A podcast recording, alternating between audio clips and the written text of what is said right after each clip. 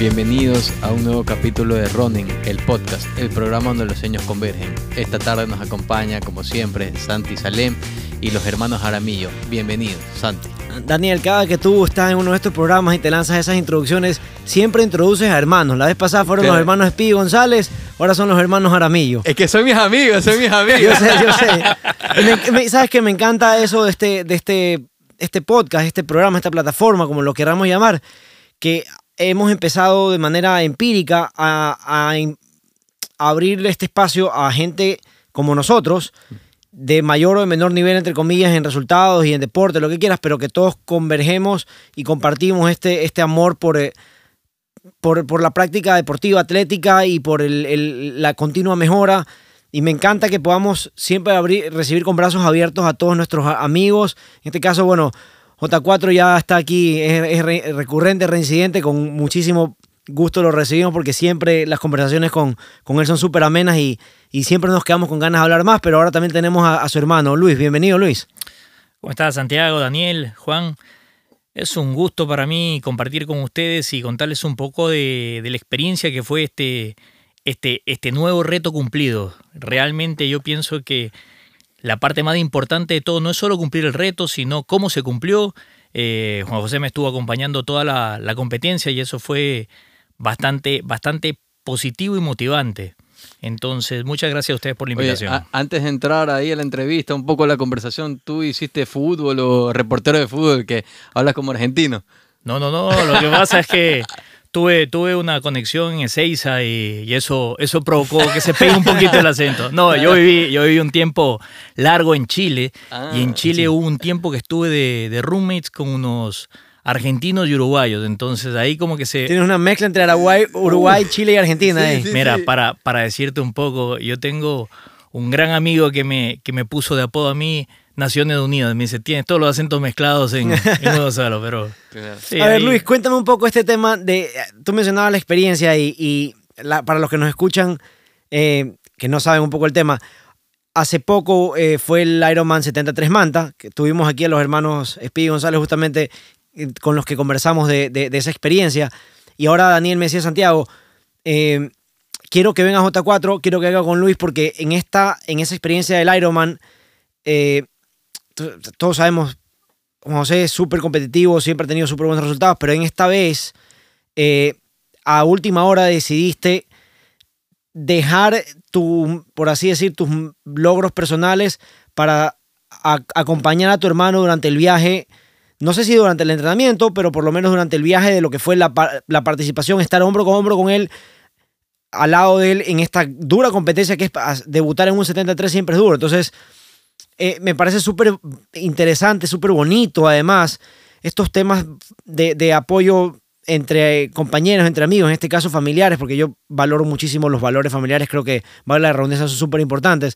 Así que cuéntenos un poco esa historia y lo especial que fue ese, ese viaje eh, de tu entrenamiento y luego el decidir no buscar tus récords o tus metas, sino acompañar a tu hermano en, en, quizás en algo más etéreo, un poquito menos numérico, pero quizás más, más satisfactorio, quizás, ¿no? Sí. Bueno, primero que nada, hola, hola a toda la gente hermosa que escucha Running el Podcast, a toda la gente de México, de Perú, de España, a toda la comunidad ecuatoriana en Estados Unidos. Gracias por hacer de este podcast, yo lo siento como mío, a Santi, por si acaso, uno de los más escuchados a nivel mundial. Yo sé que Santi no, lo, Santi no lo, va a decir porque él es muy humilde, se maneja con, con mucha cautela y mucha calma, pero a mí me da mucho gusto. Yo vivo compartiéndolo en la historia de Instagram, poniéndolo por todos lados, diciendo escucha aquí, escucha acá. Incluso algunas entrevistas viejas, pilas, ahí están los hermanos. Les pido un abrazo para Jaime y para Marilena también. Me, me encantó ese, solo que Daniel me quedó debiendo. Yo quería que cuente más de su experiencia en su primer 70.3. A ver si hoy día le podemos sacar un poquito. hoy día le sacamos un poquito más. No, para mí siempre es un placer estar acá contigo, con ustedes. Eh, qué lindo, cuando, cuando me propusieron eh, el tema de venir a hablar con, con mi hermano me pareció hermoso, hermoso, porque Em, primero que nada, hay que tener claro que, que, sí, hay gente que somos muy competitiva, pero hay gente que recién arranca. O que son deportistas, pero yo digo deportistas de ejecutivo, deportistas tal vez de express, no sé, hay distintos términos, pero que no son personas que se dedican al 100% a esto. Eh, a ver, Santi, tú y yo vivimos de otras cosas, trabajamos en otras cosas, comemos de otras cosas. Pero realmente nos tomamos de esta vaina tan en serio como si fuéramos pro. Sí, yo mis últimos dos años y medio realmente alimentación, Sí. horas de sueño, Sí, fisioterapia, todo lo que carga, nutricionista, cardiólogos, deportólogos. Eh, y para la gente que, que realmente no conoce el tema o que no ha sabido mucho del tema, eh, no es que estamos enfermos, porque inmediatamente dicen, "Estos manes están Claro. obsesivos, con, eh, se obsesionaron con el tema, además, no, simplemente es, es una locura linda, eh, hay épocas y épocas, y lo hablábamos también con Santi, hay épocas en que uno tiene que darle un poquito más de tiempo a la familia, o sea, hay épocas en que toca sacrificar un poco más, son etapas. Son ciclos, además. sí. Buscas hacerlo en ciclos, que sí. Y para la gente que recién arranca, seguiré diciéndole lo mismo. Sería muy lindo que se pongan metas, objetivos chiquitos y que, y que lo, lo experimenten, que lo vivan, que lo disfruten. No tienen que ser recontra élite o matarse con carreras súper grandes, de distancias grandes, simplemente vivir en equilibrio, hacer algo que te dé un poco más de salud, más de energía. Me, me- me engancho sobre ese comentario tuyo y se- eso se traslada a, a la decisión de Luis de, de ponerse la meta de- del 73 en Manta. Bueno, eh, es un tema medio complicado, porque como sabes, yo lidero el equipo Python Team, que este año ya vamos a cumplir siete años, y desde el inicio acá el hombre me dijo, yo quiero ser Python. Y yo de frente, mira, siempre he sido transparente, picado, exigente. Le decía, no, no, no, tú eres, tú eres, tú eres pelotero, tú, tú, no, tú, tú no eres disciplinado, tú no te lo tomas en serio. Pero se ríe Daniel, se ríe acá, Daniel. acá hay que aclarar un poquito el tema. El asunto es que como buen pelotero o como buen deportista latinoamericano, uno sabe que en el fútbol no hay dos tiempos, hay tres tiempos.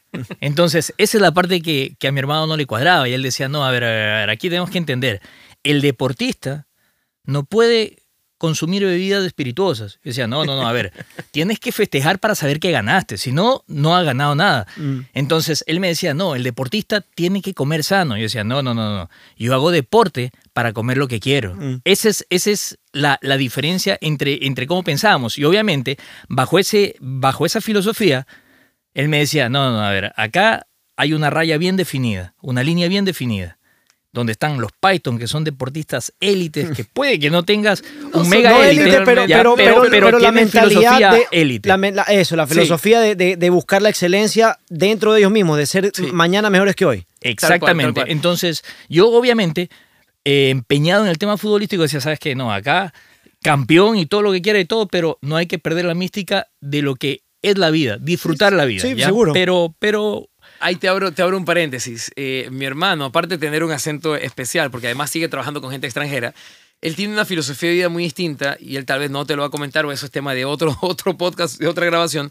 Pero este hombre parece gato, ha sobrevivido a una cantidad de accidentes. él, Chuzo. él ha estado del otro lado y ha regresado. Ya. Y no es de exageración, puede Ayer- sonar a chiste, pero es real. ayer, ayer estaba contando las vidas, de hecho. Tal Eh, cual, estaba tenido- ha tenido- pensando eso, sí. Es, es de los que se tiene que ir eh, de viaje mostrando las 40.000 radiografías por la cantidad de clavos, Chus. placas y cosas que tiene en el cuerpo. Sí.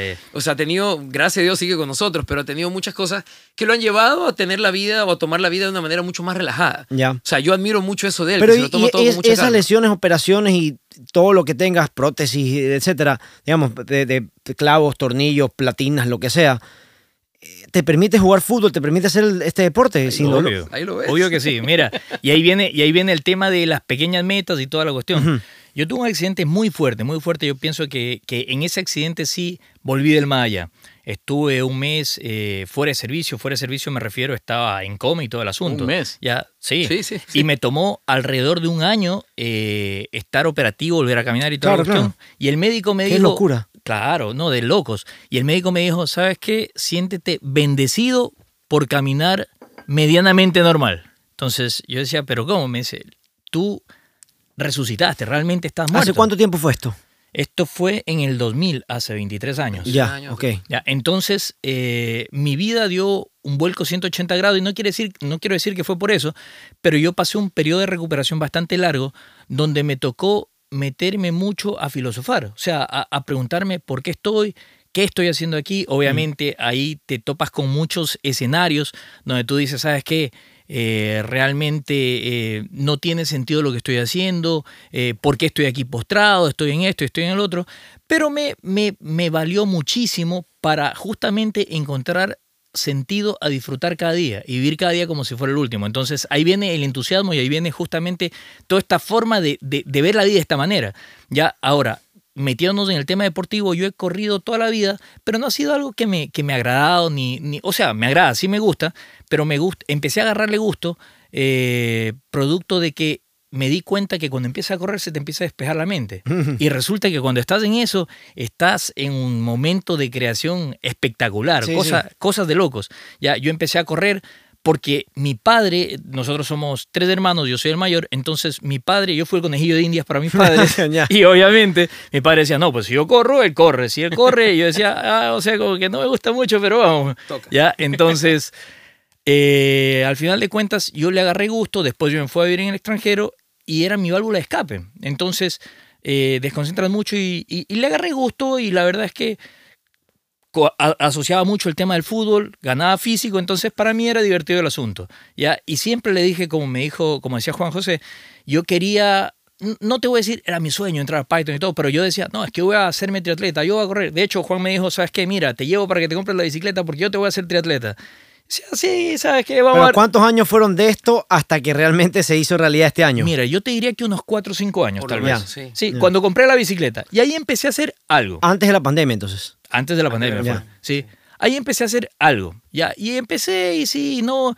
Y yo le decía, no, es que yo voy a hacer el 73. Y él se me reía. Porque claro, yo decía, voy a hacer el 73 un mes antes. Me decía, no, no, para esto necesitas mínimo X tiempo para entrenar, no es así como tú te la tomas toda a la, a la deportiva. ¿Ya?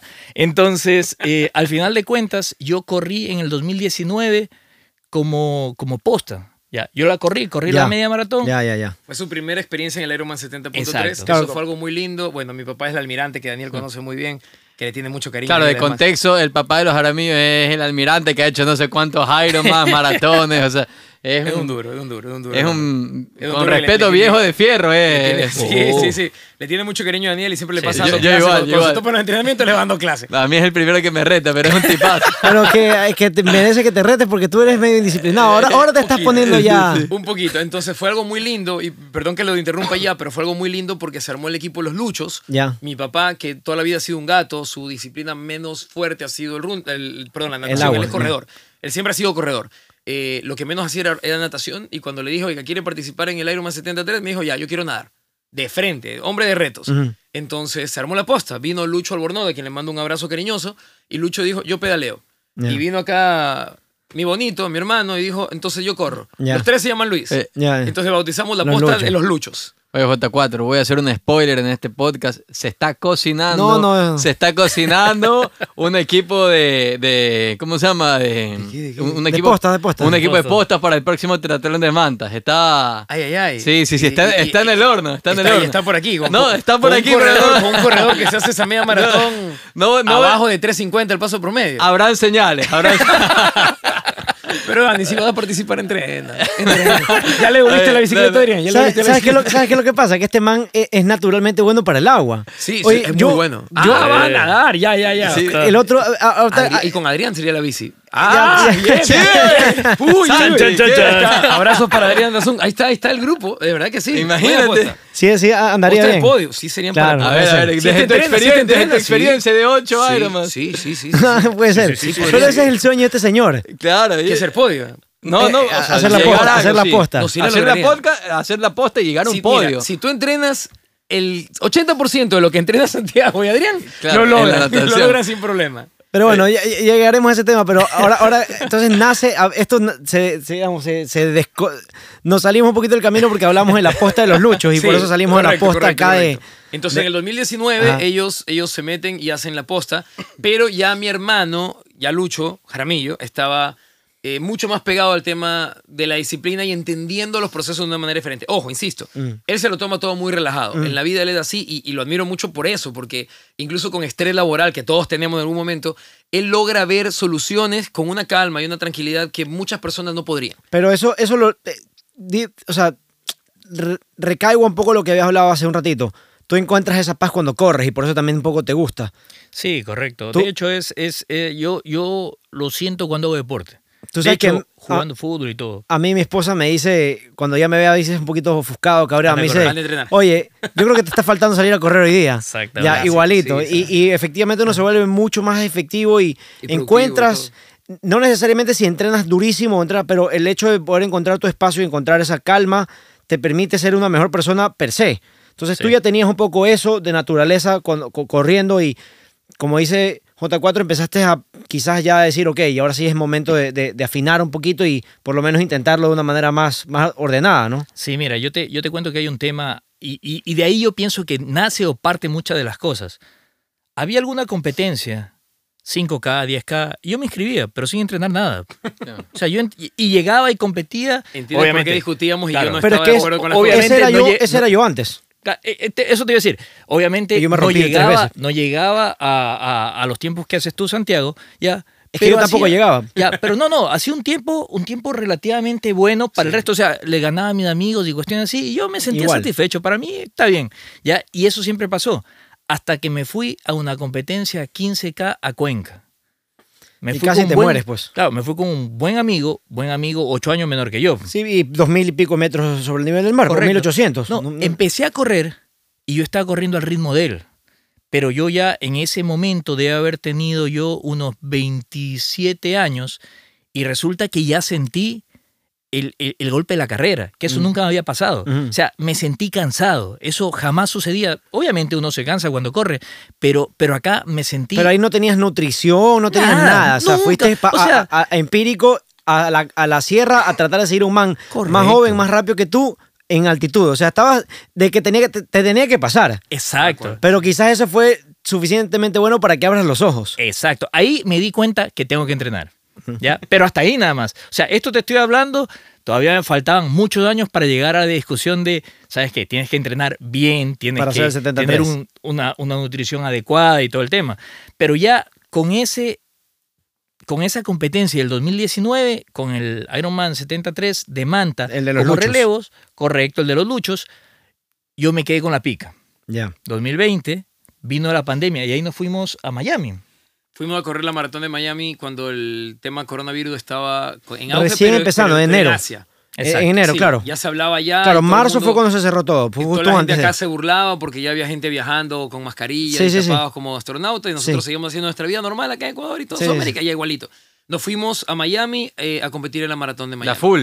La full maratón. Yo hice, yo hice Eh, media nomás. Ah, hizo la media y yo hice la, yo hice la full. Ya. Pero ya fue entrenando de una manera mucho más, Ambos. más responsable. No solo tú, J4, No, sino no, no, Luis. no, sé, ya. es que yo ya entrené. después, después de la posta entendió mucho más las cosas. Claro, y ya tuvo un acercamiento con Python de una u otra manera, porque no quiero decir que fue culpa mía. Yo insisto que es un tema de. Cada uno No, tiene que darse cuenta de los procesos. Aparte que seguramente fuiste al 73 y en el 73 hay de todo un poco, pero nadie que no entrena termina un 73. O sea, puede que seas un nivel bien lento y lo que tú quieras, pero si tú no entrenas, No ni, en siete- ni en 8 horas lo terminas, o sea, simplemente no lo terminas. Exacto. Es entonces, sí. Cuando tú, asumo, estuviste embebido en ese mundo y ves alrededor tuyo a gente de todos los niveles, de todas las fisiologías, altos, flacos, chiquitos, grandes, gordos, etcétera, pero todos tienen esa.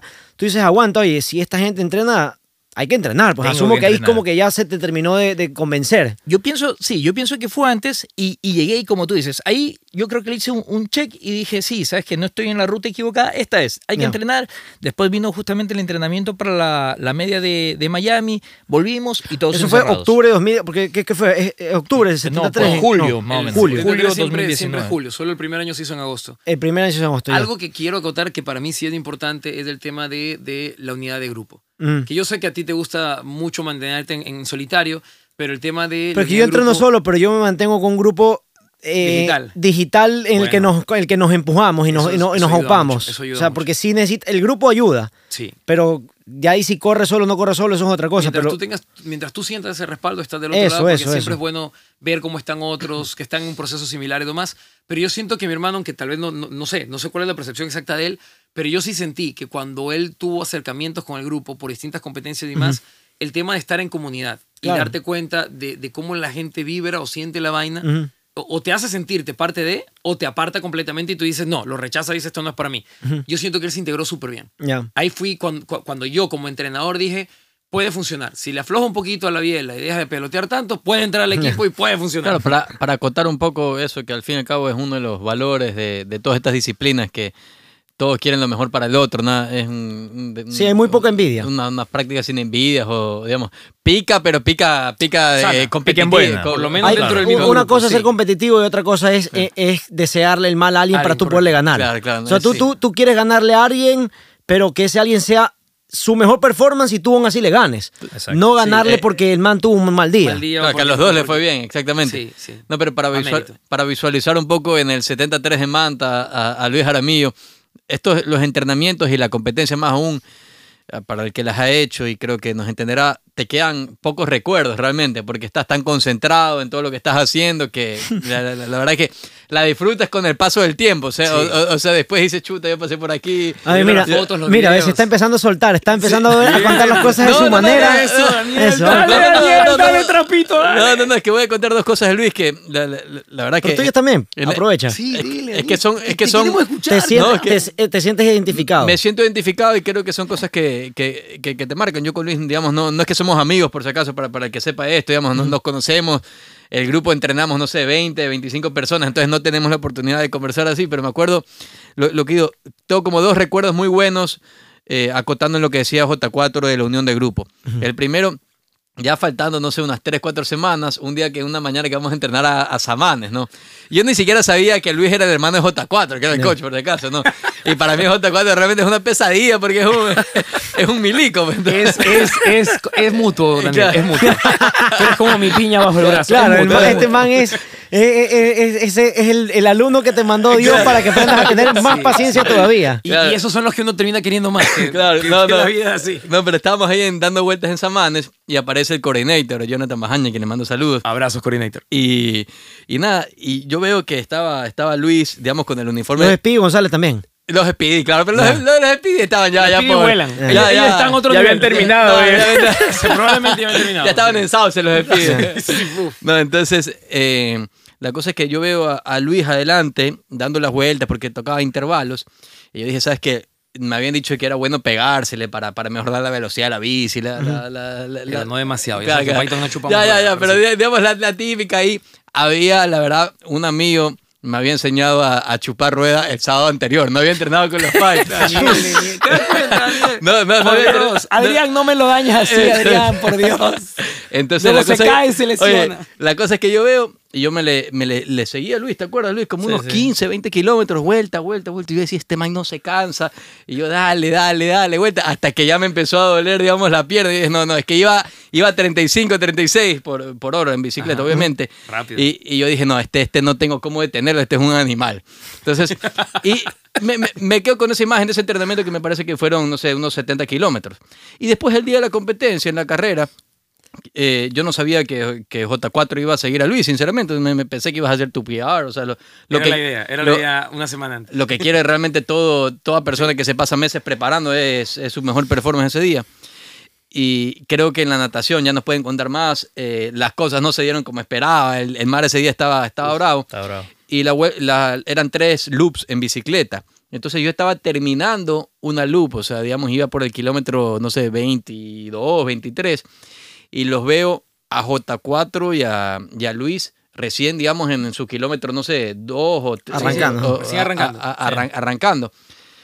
Y de, de mi carrera tengo esa, ese recuerdo que la verdad es que lo digo porque me hace, que, creo que le da digamos, más valor a lo que tú mencionas el trabajo en grupo. La verdad que para mí sí fue impresionante, porque yo sabía que, o sea, J4 a mí ya- ya podía estar terminando en los 90 kilómetros, aguantando a Luis, Luis al lado de Chuta de J4.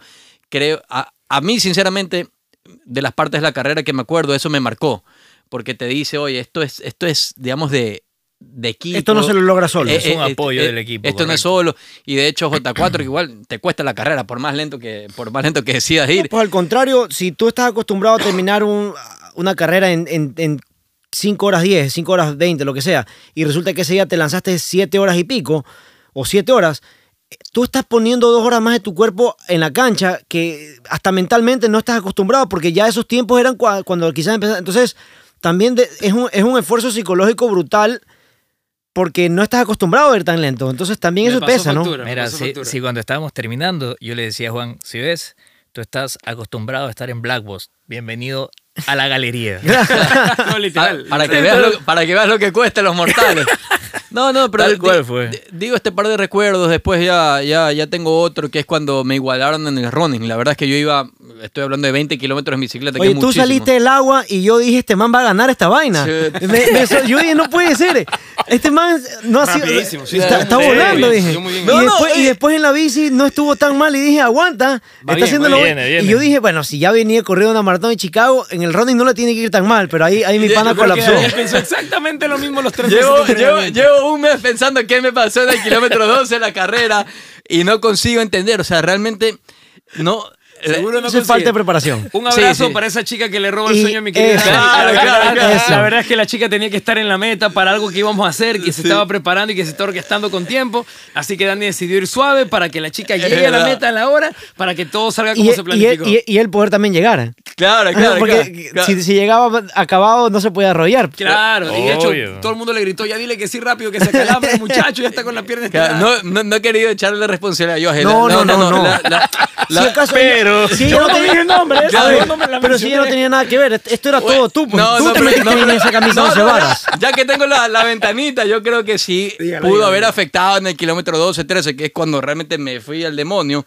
Eh, pudo haber afectado. Mm. Igual estaba bien nervioso, no sé, un calambrito por ahí, o sea, algo. Hay muchas cosas, hay muchas cosas que convergen. El clima estuvo muy duro. Sí. Tú venías no cuidando la energía, porque de verdad leíste muy rápido. No, hicimos en un proceso de tres meses, pues. Y el proceso fue muy agresivo. Sí, por eso sí. Daniel quedó incluso tocado con el tema de triatlón, no quedó muy contento con el sí. tema de querer seguir haciéndolo, porque hay que entender, y lo repito, sobre todo para la gente que no, que no conoce, un Ironman 70.3 son 113 kilómetros, son 70.3 millas, se nada en 1900 metros, se pedalean 90 kilómetros, se corre una media maratón, todo en conjunto, en un mismo día, tiene hasta 8 horas 30 para terminarlo. Aterricemos esa- ese contraste que vas a hacer contra Luis, porque estábamos hablando de Luis, nos saltamos a Daniel, y entonces aquí tenemos dos opuestos. Daniel, que decidió ponerse como... Porque Daniel tiene una filosofía que es respetable, que es, nosotros somos de- más de ponernos, tú antes dijiste, pónganse pequeñas metas. Sí, Yo, yo soy una persona de ponerme metas grandes, grandes, pero que considero son alcanzables. alca- a tan- tangibles para mi capacidad. Y si yo me voy acercando y veo que voy a sobrepasar esa meta, entonces actualizo mi meta y la vuelvo a poner un poco Somos y pateo la pelota muy cerquita. sentido, Santi, somos muy parecidos. Eh, Me gusta, yo soy conservador, pero no soy entre comillas ahuevado, si lo quieres ver así. Claro, claro. Daniel, en cambio, es un man que el man dice shoot for the moon because you- le pegas a las estrellas. Entonces, To the moon and back. Daniel dijo, yo me voy a lanzar con tres meses, sea como sea, y veo cómo hago para entrenar. Contrastemos con Luis. Luis, tú, en cambio, tú sí, tú envisionaste que ibas a hacer esto y em- empezaste a prepararte a conciencia. Sí, mira, y, y- vuelvo al punto donde estamos. Nosotros paramos en el, en el, en el punto de pandemia, ¿ya? Hicimos, obviamente, entrenamiento interior, cada uno por su lado, cada uno haciendo lo que podía. Y después, pero se quedó la pica de hacer la competencia entera. Entonces ya vino a la conversación formal con Juan José y le dije, ¿sabes qué? Mira, me interesa. Y él me dijo, ya, pero para hacer esto O sea, hay que esto, empezar... eh, aquí no hay hermano de hermanos. Aquí, No, es- nada, aquí yo soy tu entrenador y tú eres mi alumno y tú quieres ser entrenado por mí, tienes que atenerte a las consecuencias de las exigencias que te voy a poner. Exacto. Y de si ahí- no, de ahí- olvídate de mí. Claro, de ahí cruzamos la puerta y le digo, a ver, a ver, y le señalo cómo se, se hacen los rangos militares las palas. Digo, a ver, mayor antigüedad, así que no me venga a, a sorprender. Pero no, sí, o sea, ahí, ahí viene un, un tema bastante interesante, donde uno, uno aprende a, a- a ver los niveles. Y obviamente, él sabe que yo soy su hermano mayor, yo estoy para apoyarlo como familia en lo que él necesite y, y de hecho lo hemos hecho, igual con mi hermano Diego que está ahora en Chile, eh, pero, pero desde el punto de vista entrenamientos, yo sé que él es el entrenador. O sea, yo muchas veces no me puedo juntar al equipo por distintas razones, yo entreno por mi lado, yo trato de cumplir lo que él está, está proponiendo, porque al final de cuentas yo entiendo que él está poniendo su tiempo para armar un plan de entrenamiento. Entonces yo puedo agarrar el plan de entrenamiento y tirarlo a la basura y al final de cuentas estoy tirando a la basura el tiempo de él. Entonces en ese sentido, eh, si bien yo soy el hermano, en el equipo él es el coach. Entonces él, él es el que manda, el que organiza la cuestión. Si yo puedo llegar, yo puedo llegar. Si no puedo llegar, no puedo llegar. Él obviamente se enoja y me dice las cosas cuando, cuando no está de acuerdo con, con algún tema. Y obviamente Pero uno- si no puedes llegar, tú igual tratas de conseguir entreno por mi lado, claro. entrenar por tu lado, que eso es lo más importante, porque si no llegas, no llegas, pero tienes que cumplir con el plan. Exactamente. Intentarlo, ¿no? Habrán, habrán momentos donde por cualquier razón no se puede. De hecho, No, la eh, vida existe, o sea. Claro, e- este periodo, esto, e- este último periodo, estas dos últimas semanas han estado muy pesadas para mí y yo realmente no he podido entrenar prácticamente nada. Pero obviamente tú, tú entiendes que el tema disciplina y el Pero tema... estás en post-competencia, digamos, tienes un margen ahorita como Exacto, para... sí, pero, pero, pero hay que enchufarse. Ah, tienes una, tienes una meta ahorita. tanto, Exacto. ya hay una competencia en, Exacto. en la Ya. mira. O sea, sí, te puedes dar el lujo después de competencia de relajarte un poquito. Eh, De hecho, a veces es hasta necesario para es que el cuerpo respire. para- para- mentalmente y Sí. físicamente. Pero eh, él sabe que tiene un objetivo nuevo. Ya. Que ojo, yo no le pongo la pistola en la cabeza a nadie. Ya no, te lo pusiste Peor tú solo, Luis. familia, solo. sí, él solito y antes de terminar Manta. Ya. Pero, pero mm, ya cuando entiendes el grado de, de responsabilidad que tiene que tener esto, que Ujú. insisto, no es con la intención de ir a quedar podio, simplemente No, ir a llegar a la meta, disfrutarlo y quedar sano, satisfecho y hasta bajar tu propio tiempo, o sea, ganarte a ti mismo, que al fin y al cabo- al cabo es lo más importante. Eh, tú solito vas, vas enrumbando las cosas. También hay que ser conscientes de que el equilibrio es importante. La familia merece su tiempo, lo hablábamos justamente antes de arrancar con la entrevista, antes de arrancar con el podcast, y el trabajo también es importante. Hay épocas en que simplemente si no se puede, no se puede, Santi. Así, es, así es, no. Y, y el tema es que uno, como hablamos, tú entrenas a conciencia, te pones metas, pero también si la meta quedó muy lejos, te la. Hay que te- ajustarlo. Sí. el, el tema es saber, sea, cuando tú llegas a la competencia, saber en dónde estás. Correcto. Eh, si no has entrenado para esto, entonces no puedes apuntar más allá porque te vas a, a- A lastimar. te- o, o vas a implosionar, no vas a terminar, etc. Entonces, eso Sí. también es importante y yo creo que eso importa mucho eh, tener un coach que te abra los ojos y que te aterrice las, digamos, tú- las expectativas, dependiendo qué tan bien o qué tan mal hayas hecho las cosas.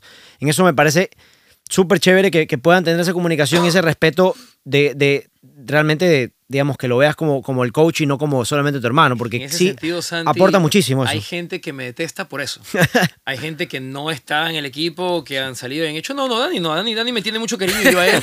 y él sabe que cuando lo he mandado al carajo ha sido con, con cariño y con justa razón. Y de hecho, él también me ha dicho sus cosas de frente. Es de los que se queda callado. Daniel no te agacha la cabeza. Ah. Es de los que te dice las cosas cuando las siente y está bien. Pero hay gente que, que me detesta y que fueron Python y no son Python Yeah. porque no aguantaron la presión o no aguantaron el ritmo. A ver, y está bien. Cada se uno, hay, uno tiene su hay- proceso. eh, y no solamente procesos, ahí, mira, te- al- vamos a desviarnos un poquito del tema, pero te voy a contar mi historia personal sobre cómo yo encontré mi entrenador o mis entrenadores, porque he tenido dos. Ajá. Eh, Cuando me lesioné, hemos comentado, ta, ta, llegó la pandemia, me quise recuperar, me rehabilité y cuando sentí que quizás mi cuerpo ya estaba listo para volver a correr con un miedo horrible, porque antes de eso no podía correr ni un kilómetro de dolor, por el dolor, eh, y me puse a investigar y como yo no, no conocía mucho aquí la comunidad del running y como no me gustaba mucho el tema de- del choclón y todo, Hasta ahora no te gusta el tema de Checo eh, por- eh, ya me, sabes, me metí, sabes. me metí en una página de internet a buscar Coach. coaches. En internet, en Estados Unidos dije quizás es más fácil, están acostumbrados al, al teletrabajo, a la comunicación. Vamos a ver qué tal me va.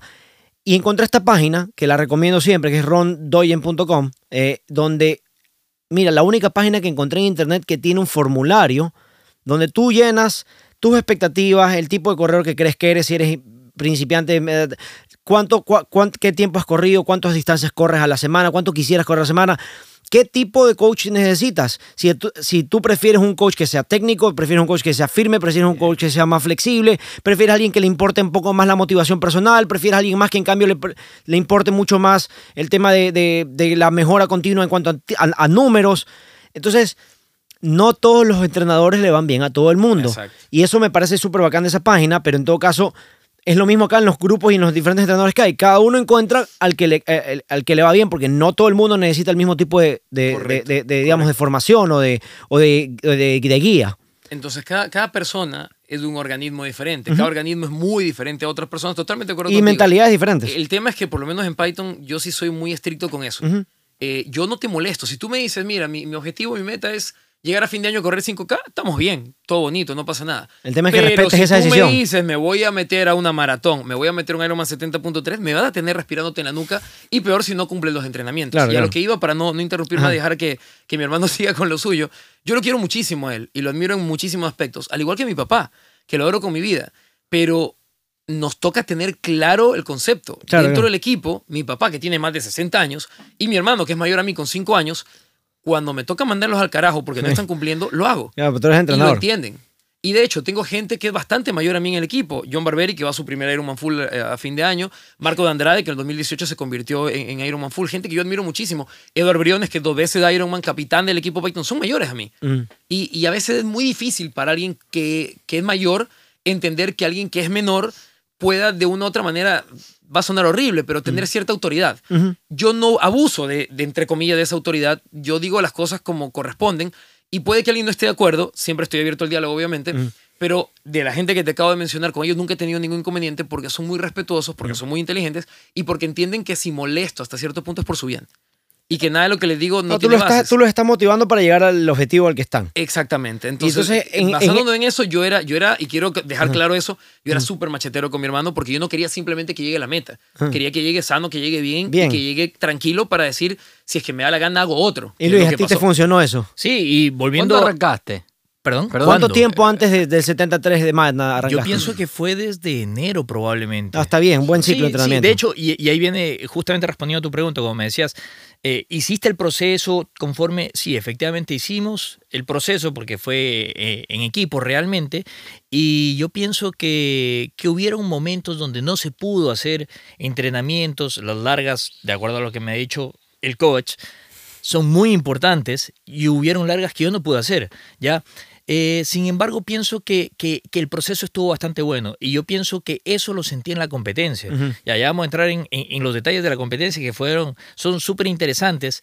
De hecho, después de esto y cuando les contaba a amigos o amigas respecto a, a- a la competencia, me decían, oye, deberías de escribirlo porque realmente es, es una historia de vida, es, es una situación donde uno no entiende las cosas, pero conforme tú lo estás contando, realmente es, es de locos. Sí, es o sea, increíble. mira, yo te... Yo, creo que cada uno de nosotros pudiese escribir un libro de su primera, entre comillas, maratón, 73, triatlón olímpico, lo que tú quieras, pero esa primera, Bien.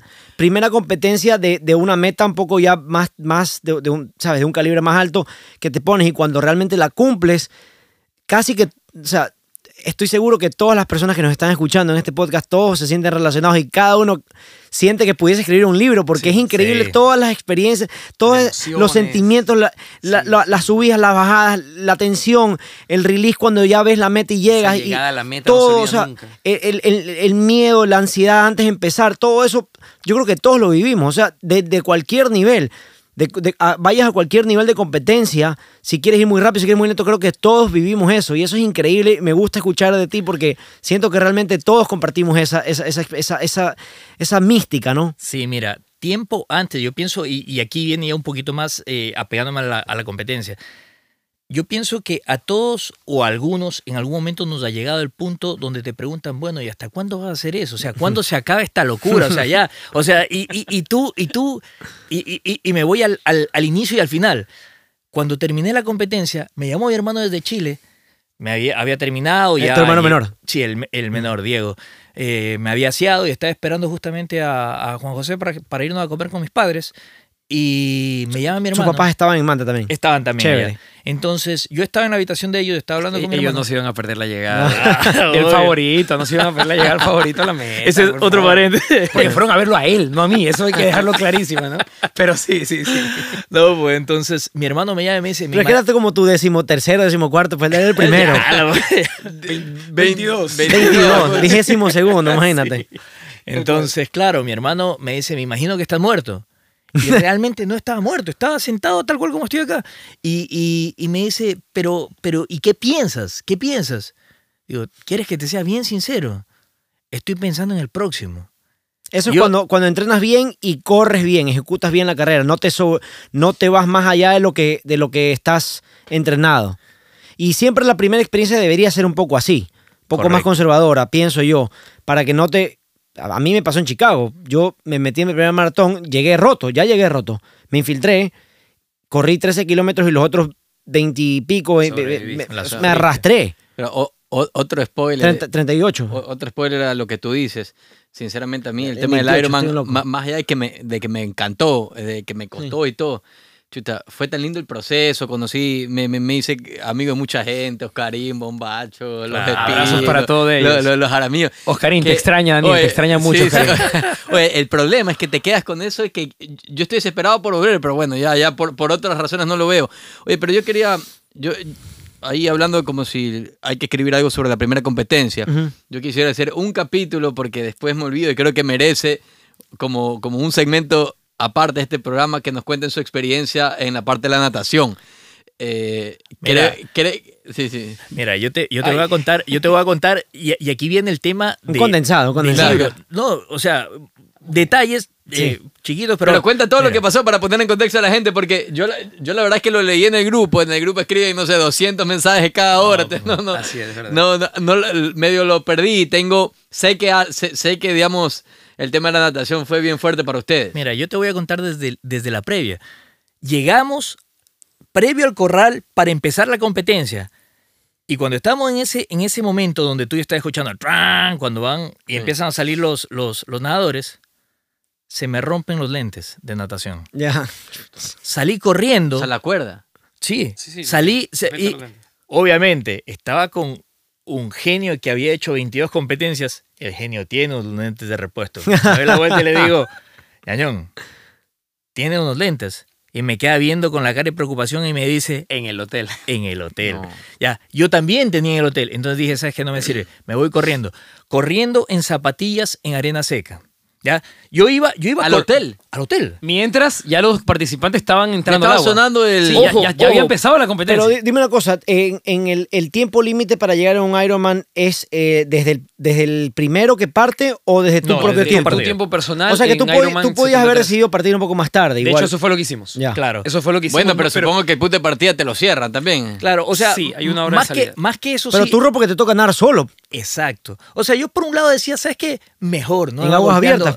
Claro, no, no me va golpeando nadie, tranquilo y toda la cuestión, pero iba con la preocupación de, de justamente de, friega. de que me levanten y que digan, bueno, ya llegué para nadar. No, sabes que ya, gracias, pues ya estamos, ya morimos secos. Entonces, salí corriendo y cuando iba corriendo me pongo a pensar, cómo te traiciona la mente.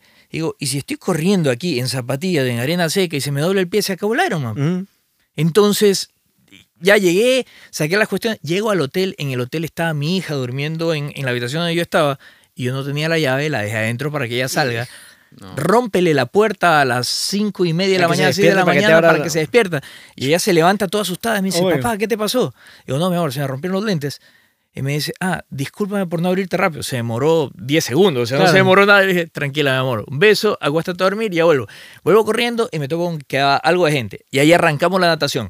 Para esto, para mí, Tú estabas ahí, supongo, en el Balandra, uno de En el esos. Balandra, En el Balandra. Ya, Pero igual ya te habías quemado unos 500, 600 metros Sí, pues, casi ya, que por Es que gusto. Eso es lo que yo iba a comentar. Ya, ya desde ahí tienes un desgaste físico del carajo. Y mental. Físico y mental, porque ya estás con la presión de, chuta, si no me apuro, se me van. no, Y si arranca, salen arranca, todos, y arranca ¿y? Y condicionado. que no sé arranca condicionado.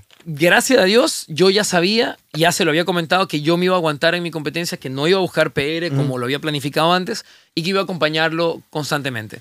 Ojo, paréntesis. y ya la- no como coach, sino como hermano. Sino como Exacto. hermano, sí. Sino como hermano, porque como coach, de hecho, es la primera vez que acompaño a alguien en un 70.3. A Oscarín, que lo mencionaba Daniel, porque yo sé que lo extraña mucho, nuestro querido Oscar Yagual, un abrazo para él. Fue el único atleta hasta ahora que yo he acompañado en un Ironman full a la meta.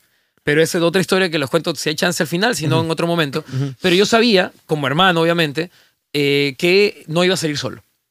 Y Tony Lugo, que es el presentador de Iron Man, es mi pan, entonces yo lo tenía chequeado y decía, pucha, si yo veo que la vaina está muy complicada, le digo a Tony que dilate y me, me ayude, me dé alguna, me dé alguna, me dé alguna mano para que esta vaina no avance tan rápido o, o tan de una, a ver cómo, cómo la hacemos. Pero gracias a Dios, eh, la competencia arranca como igual que en running, eh, desde que pisas la alfombra. Ujú. Obviamente, en, en running, sobre todo cuando son clasificaciones y más, te cuenta el tiempo vale y tienes que ponerte adelante. Sí. Acá en Ironman no. Acá en Ironman sí es desde tu salida, desde que pisas la alfombra hasta que tú terminas. Y ese es el tiempo límite. Para un 70.3 son 8 horas 30. Pero yo sabía que mentalmente lo iba a afectar bastante. Obvio, arranca Y que- condicionado. Y que, lo iba a golpear porque nosotros queríamos salir un determinado tiempo y se fue a la M. Ujú. O sea, ya desde ahí, como diría mi querido almirante, el equilibrio homoestático se, se quebró. Aparte que ya estás pensando en que quizás sales del agua un poco más tarde, el sol te va a pegar, vas a estar con- o sea, Santi, todo más caliente. Yo, eso yo- pasó. yo les quiero comentar algo. O sea, el señor ha estado en varias competencias. ¿ya? Esta era la primera para mí. Yo había estado acompañando, pero nada más.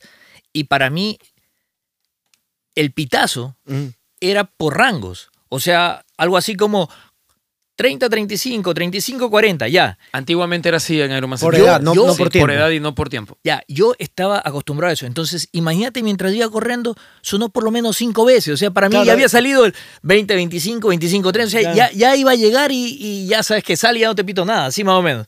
Ya, y, y después me di cuenta que era por parejas la salida y, el, y el pitazo. Entonces, como dicen, efectivamente, psicológicamente uno probablemente no se da cuenta en el momento, pero uno, uno se ve afectado. Cuando llegué, no creo que llegué tan afectado, pero, pero obviamente uno llega con la cabeza caliente. Ya, y cuando llegué, estaba, estaba la enamorada de Juan y me dijo, sabes qué, tranquilízate, tómate agua. Porque claro, ella decía, acá este loco llega con todas las ínfulas, abre el gorro y se le rompe el gorro y tiene que seguir corriendo de nuevo. Entonces, claro, ya, ¿Qué tranquilízate. ha pasado? A mí Ya. me ha pasado. Entonces, en ese momento empezamos a nadar. Ya, para esto y el paréntesis, de las tres disciplinas, la que más me cuesta a mí es la natación. ¿Ya? ¿Qué, Habíamos- qué tanto habías entrenado en aguas abiertas? Habíamos entrenado bastante, Sí, en pero de hecho, abierta, sí. el último entrenamiento, eh, eh, el último símil al entrenamiento de natación, símil eh, en cuanto a distancias, yo fui el último que salió del agua. ¿ya? El último del equipo Python, Ya. estábamos como 35 nadando ese día. Punto importante a conocer. ¿ya? Aquel día creo que salí en 57, se- 57 minutos más o menos. Tú tienes un límite de una hora 10 para terminar la natación. Ya. Si no terminan en ese periodo, te descalifican. Ya, Y se ya, fue- ya es como, pierdes la Claro. etapa, ya no, ya no, ya no, no siga, sí. siga participando, pero usted sale Ya- como descalificado al final. de- Depende, mucho de la organización. Hay carreras, en este caso Ecuador, que te permite continuar participando Pero ya no- siempre y cuando los pero- rangos de tiempo de como para que tú puedas ir con el bloque o con el grupo. O sea, si sales muy atrás, Pero igual sales calificado o no. en la página web automáticamente es calificado. Ya, O sea, por eso. automáticamente para el mundo tú ya estás Por descalificado. eso, tú no eres Te un dice- Ironman. Claro, ya no lo eres. Exacto, ya no eres un finisher. Ya, Ya. no lo eres. Tienes No. Salir hasta máximo una hora diez. Después de la competencia, viendo videos y demás, nos damos cuenta que al lado había una cantidad de ballenas dando vueltas y demás. Y cuando tú estabas nadando, yo realmente se- Ballena. sentía poco. ¿Qué no sabías que nadaste con el ballenas, video? Daniel? Todo en mata y todo lo que tú quieras. ¿Qué están hablando ustedes? Ballenas Sí, y mantarrayas siempre. Está espectacular, o sea, es una maravilla. Tú lo ves el Yo, video, yo eh. que no iba andando a mis ritmos normales, y, y- y ahí sí les cuento un poquito del otro tema y hago un paréntesis rápido, yo decidí efectivamente en la última semana no ir a buscar mi tiempo. Yo publicaba hasta en internet y les comentaba en las publicaciones de Ironman 73 Manta que yo iba a buscar mi mejor tiempo, mi PR en Manta, porque yo he participado, a Dios gracias, en todas las ediciones. Era mi octava vez participando en Manta y quería hacer mi mejor tiempo. Además, en Perú me había ido bastante bien el 73, que había sido tres meses antes. Entonces, yo sentía que tenía la preparación física mental, estaba listo. Pero eh, justamente en el, la última, el último entrenamiento que hicimos en Manta, entrenamos mucho mar abierto y es algo que siempre hacemos en Python. Hicimos un simulacro, que el joven Daniel también estuvo presente. Sí, que le en- fue bien. En el mismo Manta, Ok. en el mismo lugar. De hecho, ahí descubrí que el hombre era mucho más rápido de lo que yo creía en el agua. En el y- agua, y me sí, dejó un- sorprendido. Eh, Eso es por el sur, no por el aire. por pero el- está bien, igual, igual entrenabas y no le quites mérito a Yamile. Un abrazo a Yamile también. Entonces, eh, mi hermano estaba bien en el agua. O sea, salía en los tiempos reglamentarios de largo, estábamos bien y todo estaba en orden. Yo decidí acompañarlo, y esto para que se entienda, porque no es que se puede así nomás abiertamente. Al yo decidir acompañarlo, quiere decir que yo decidí ir a un ritmo diferente al que yo podría llegar. En la bici tú no puedes ir acompañando a nadie. De hecho, ahí, y Dani nos tiene que haber visto tal vez dando la vuelta y por eso nos vio juntos, pero nosotros íbamos a siete bicicletas de distancia. La, reglamenta, o la regla dice que tienen que ser seis, porque no puede hacer drafting. No íbamos chupando ver, rueda en ningún re- momento. Espérate, pero con- seis contra cualquier competidor. Sí, tú tienes 20 segundos para rebasar a alguien si es que quieres hacerlo. Y la norma dice que si tú con tu bicicleta, rebasando a alguien, tu llanta delantera se acerca a la llanta trasera del competidor que está rebasando, el competidor tiene que aguantarse y dejarte pasar. Ya. Cosa que en Latinoamérica no pasa.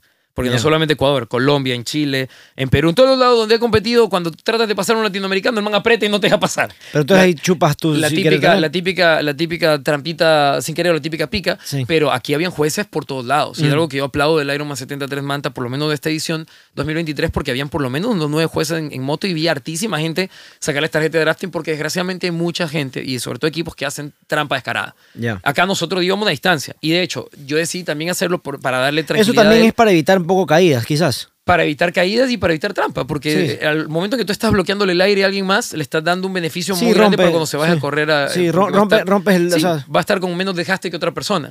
Pero acá, por ejemplo, mi hermano no es alguien... Claro, ya se vuelve un, ya se vuelve un, un deporte de equipos que en el Ironman no, No es, el deporte no, de equipos. es individual. En posta quizás, pero no es un deporte de equipos per se. Correcto. Él no tiene tanta experiencia en temas mecánicos y más, y sé que también eso lo tenía un poco nervioso. Yo me llevé tubos, herramientas, yo tenía todo listo para ser su mecánico oficial si es que Ya. necesitaba algo. A mí se me rompía la llanta, yo, yo, ahí. Pero eso A sí- mí que, que, que venga el carrito ese a arreglar. Porque tú La no moto, habías la moto. entrenado, pues. Pero sí te, sí te arreglabas. Eh, Igual, insisto, Adrián te dejó una bicicleta espectacular. Bueno, y, y para contarle de esto, ¿por qué ¿Corriste le con la digo esto? turca? Porque No. en el agua, No, no, no, no, no, no, no. en el No, no, agua no. yo, iba, yo iba un tiempo La vieja, la mucho vieja. más suave o lento de lo que yo normalmente suelo hacer. Entonces, yo no iba todo el tiempo nadando libre o scroll. Yo iba como perrito, iba Sí. pechito y más. Yo sí vi las ballenas, Santiago. Sí. Y me asusté, porque Claro. se vio una cosa de locos. Y de hecho, él me miraba medio No sabía qué nadando y no sabía qué pasaba. Yo, sigue, Pero, sigue. Lina". claro, ¿cuál, cuál era el tema de, del loco, yo veía, yo, hermano, Claro. yo me retiraba. Yo sí me asusté. ¿Por qué era el tema de, de- de eso? Porque cuando íbamos a partir, claro, a ti te dicen, no, este, este, este lapso va a tener corriente a favor, este corriente en contra, este.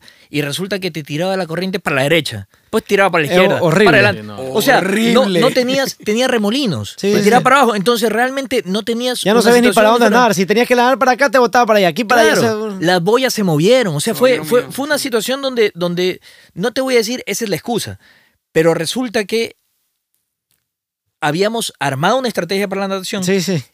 Y Juan Y me ya no dice- existía estrategia. No, no, y él, él- él me agarra y me pega en la pierna, yo saco la cabeza y me dice, Dale. si no le metes con todo, No- no no, salimos. llegas. ¿Ya? Y, y Una hora diez tenían, ¿no? Ojo, Una hora diez. correcto. Ojo, el tema era, ¿sabes qué? Vamos a ir suave y medianamente para que guarde energía, Para- porque esta no es tu, tu mejor eh, Disciplina. disciplina. y si no es tu mejor disciplina, no hace sentido que te gastes en esta, ¿ya?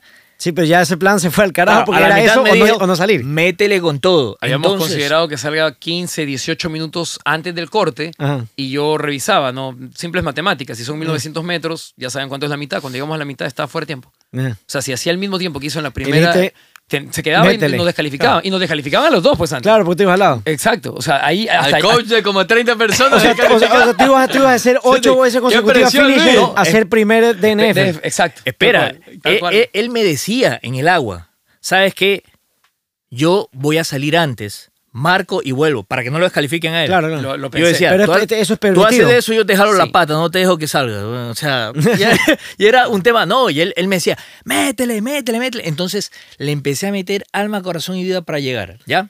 Con corriente y ola en contra Con como todo, perro. Era, o sea, ya, ya partía el kilómetro 21 de la, de la Yo ya media. estaba final ya. terminando la competencia. Sí. Entonces, claro, y él me había enseñado, nos había enseñado a todos en parte de, de los entrenamientos. ¿Sabes qué? Hay una cosa que se llama el dolfeo.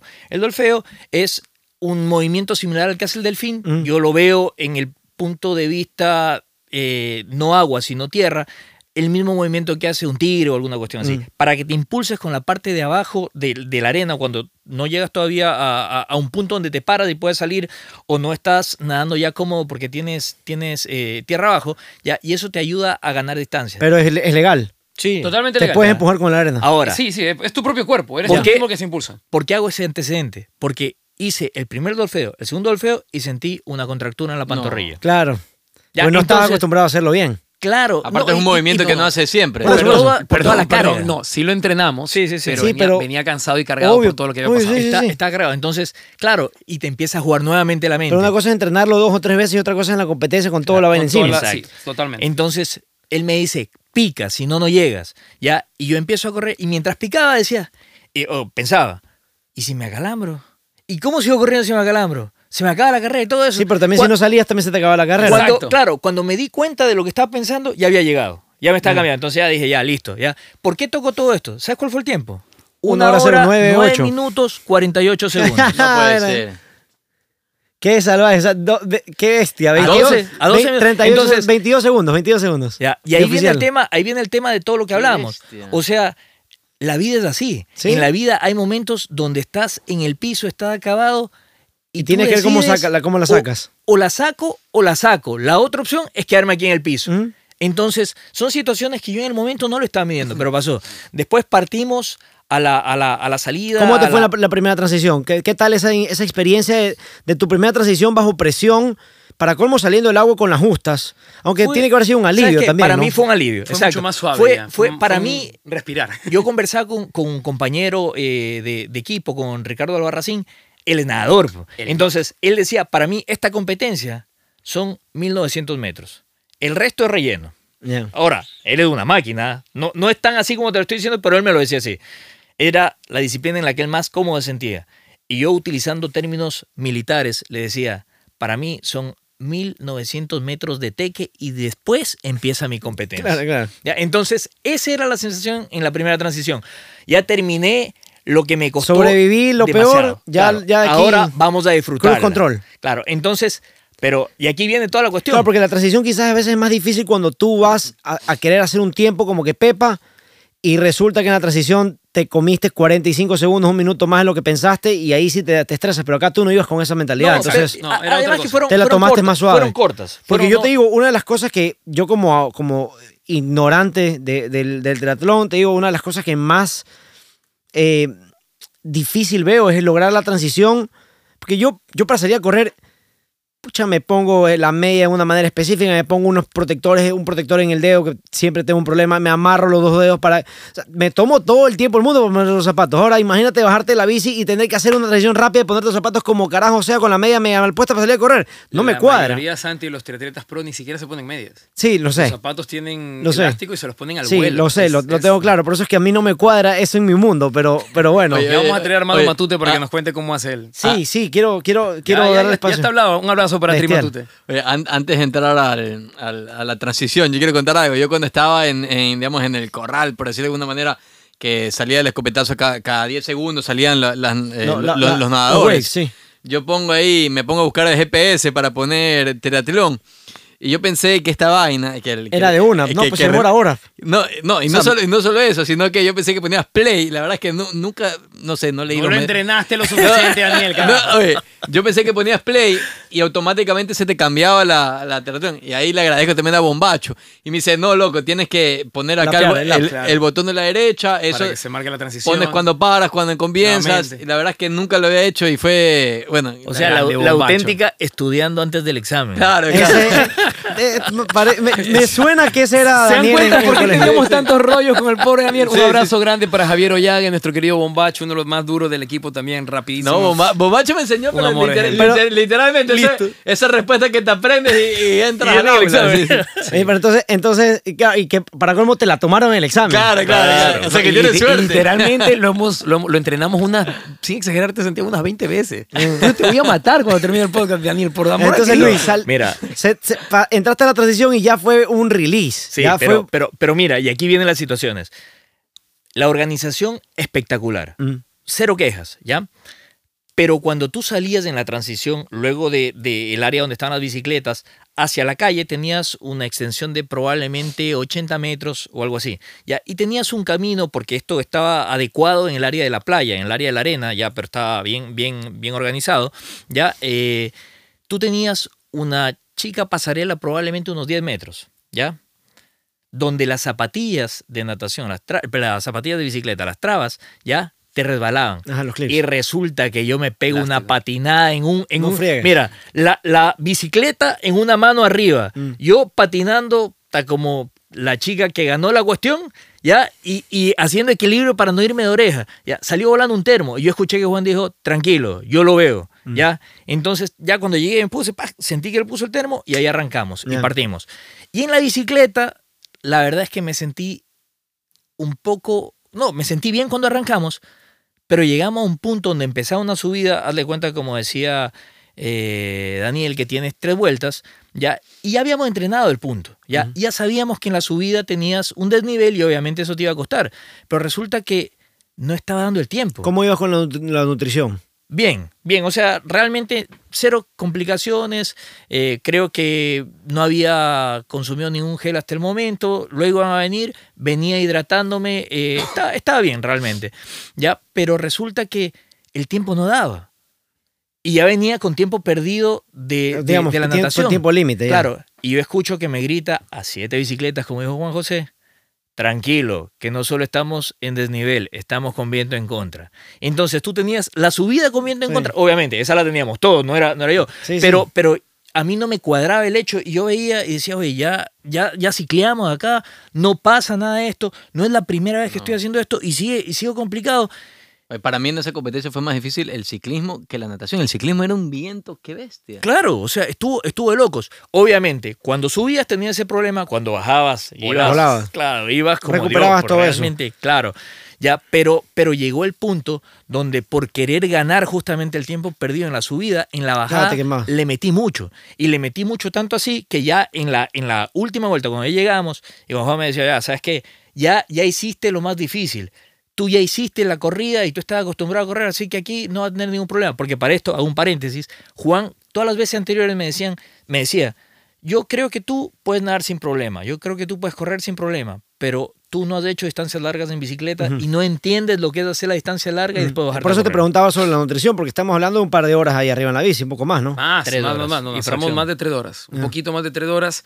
Lo entrenó bastante bien. eh, él ya era corredor, al igual que tú, al igual que Sí, sí. como Daniel ya había corrido maratones tiempo atrás, no, no inmediatamente antes de la competencia, pero, sí, pero ya tienes ya tres horas y media, pero, el tema es, fuerte, tienes tres horas y media en la bici, tienes una hora diez nadando, estamos hablando de que ya tienes cinco horas, quién sabe, quizás un poco más desde la última vez que comiste algo, y por más que estés ingiriendo líquido, al menos que tengas carbohidratos líquidos en, las, en los termos de la bicicleta o algo, necesitas una nutrición. Por eso te preguntaba sobre la nutrición, porque ya empiezas a entrar Sí. en una hora de cinco horas y pico de Claro. tu última comida, necesitas energía. Claro. No, pero ahí, ahí viene el punto de que, chuta Santi, gracias a Dios yo pude eh, acompañarlo.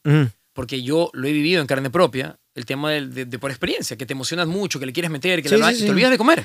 ¿Te ha pasado o no te ha pasado? Y no, y no, o dices, ¿sabes qué? No siento que no necesito, lo voy a usar más tarde. Error de- gigante que te pasa factura tarde o temprano. Entonces, aquí me tenías a mí a 7 bicis de distancia. Cada Eh. cierto tiempo yo aprovechaba los 20 segundos que tienes para rebasar y lo rebasaba literalmente. Y le decía, Porque yo "Eh". me daba cuenta que a veces de él hasta se olvidaba de tomar agua. Ujú. Y yo le iba midiendo eso. O sea, no todo el mundo puede tener a alguien que te acompañe Claro, de esa manera. por supuesto. Eh, obviamente lo hacía en base a mi experiencia, entonces me le ponía al lado y le decía, oye, o sea, lo rebas literalmente rápido. Oye, toma agua, oye, isotónica, toma Gatorade, Claro, re- lo pasa, rebasabas, oye, pilas con y luego- pilas con la barra y luego me dejaba rebasar.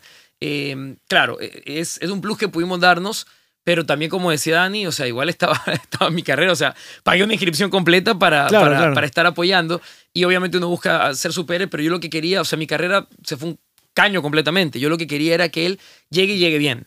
Y yo sabía también que una vez que él saliera del agua, porque el agua era, era lo más complicado, por así decirlo, a pesar de que su talón de Aquiles era la bici, yo sabía qué tan bien entrenado estaba él. Y mira, en el agua se podría decir que estuvimos con los tiempos de ahí apretados, pero en la bici, sobrado. Sobrado, o sea, él se bajó de la bicicleta teniendo a favor más de una hora cincuenta de tiempo límite para el corte, o sea, estaba recontra hiper que bien, pero lo que tú dices es clave, el desgaste era muy fuerte y otra vez, las Y condiciones ahí te fueron más faltaban duras de todavía, las que y, y- y todavía te faltaban No, dos horas y media corriendo. Eso te iba a decir. Y ahí, La viene, y ahí viene la otra parte. Llegamos, proceso de transición, fue rápido, corto, y de pronto, ahí sí vino el coach, no vino mi hermano, y me dice, en este tiempo estaba terminando el 73 de Lima. Digo, ya. No, ese, ese fue el hermano que te metió pica. ese no fue el coach. Le digo, disculpa. envidia, todo, lo- todo lo Disculpa, malo. le digo, así pasa de vez en cuando. Entonces, salimos a correr y el clima está espectacular. Entonces yo dije, "Puta, gracias Dios. Lo, lo que voy viendo y le digo, mira, nublado, qué belleza. Me duró kilómetro y medio, No, dos kilómetros, hasta, hasta, la, hasta la gasolinera que tomas la, la virada como quien está yendo a Tarqui. Y de pronto sentí el soplido de Dios que hizo así, ¡uf! fuera nube, Sí. toma sol, güey. Y me agarró sol todo el resto de la competencia. Ya, realmente estaba cansado, pero sentía que podía. Mm. Y ahí viene el punto donde, donde ya empieza a jugar mucho la psicología, donde empieza a jugar Y ahí mucho sí puedes estar hombro con hombro. Sí. Sí, corriendo, ahí sí, siempre y cuando estés inscrito. Y hago énfasis en eso porque penosamente en Manta se vio mucha gente Ya, trabajando de una manera sucia. ya. Coaches haciendo de pacer, amigos, novios, etcétera, acompañando atletas y eso no es legal. Solamente en esa parte, que claro, estás entero, Es claro. solo en running y es muy difícil para los jueces porque tienen un perímetro muy grande para cubrir. Sí, sí, sí. Es muy difícil poder revisar a todo el mundo. De hecho, imagínate que ahora en Ironman, no sé si Dani te había comentado, ya hay hasta zapatos que son prohibidos por la organización. Ya. Y el mismo Tony Lugo, quien le manda un abrazo, nos decía en la expo, oigan, yo no voy a estarle revisando los zapatos a cada corredor. O sea, si alguien llega, A ver, al hace final, de, podio, al final de cuentas no es un deporte de... A ver, sí es un deporte profesional es los que se inscriben Sí, en la categoría pro. para ganar. Pero el, el- el resto es, por así decirlo, entre comillas, somos un deporte de caballeros. en teoría, Los que no... Sí, debería pero, ser así. pero vamos, el que, el, que, el que no se inscribe en pro, para, a los pros sí los controlan. Claro. Porque claro, son los que van a ganar premio. completamente, Sí, Y eso sí, los controlan todo. Entonces, los que no controlan porque no vamos a ganar, pero si tú corres y si tú haces cosas ilegales, Ya queda en ti. Tú sabes, en el fondo tú sabes que eres un tramposo y en el fondo sabes que la cagaste y no vas a sentir la satisfacción personal de haber hecho las cosas bien. Así que yo creo que está bien, no hay no jueces En suficientes. teoría. Porque aún los age group, aún así, puedes clasificarte a un mundial. Sí, sí, Entonces, ya, eso que- es otra cosa. Decía, lo que decía Tony era que si es que alguien llega a hacer podio o clasificarse y otra persona ve que tiene unos zapatos Ujú. errados, puede tranquilamente con una foto denunciarlo Puede y se le va abajo todo. Bueno, eh, como tú dices, queda en la conciencia de cada uno. Desgraciadamente, mucha gente que la conciencia no la tiene. Sí. Que después de igual publican, mira el tiempo, el tiempazo y se récord, la, la, la, la, la, y la realidad ellos, es que hermano. corrieron 6, 7, 8, 10 kilómetros. Queden cada quien. Ya, pero, pero, Luis, pero- yo te quiero hacer una pregunta. Entonces salieron eh, a- corriendo hombro a hombro. Hombro a hombro, sí, Correcto. codo. Ahí sí Ah, estuvimos todo el ahí, tiempo ahí nací, ahí nació un poquito esta, esta conversación, esta side, esta conversación lateral o paralela, pero salieron hombro a hombro. Tú sentiste que estabas cansado, pero sentías que podías terminar. Sí, correcto. Te hago una pregunta. ¿Tú crees, tra- tratemos un poco de acelerar porque se nos está extendiendo Sí. y, y tratemos de, de- de completar esas emociones en el running, pero antes de, de que me cuentes eso, ese- esas experiencias finales, tú hasta ahí, hasta ahí sentías que sin Juan José hubieses podido llegar ahí solo o, o sí sientes que gracias a él pudiste llegar y no, o, o no retirarte o completar el tiempo. O sea, no, no te digo para minimizar, te digo para tratar de, de- de hacer énfasis en lo importante que es a veces tener a alguien en equipo.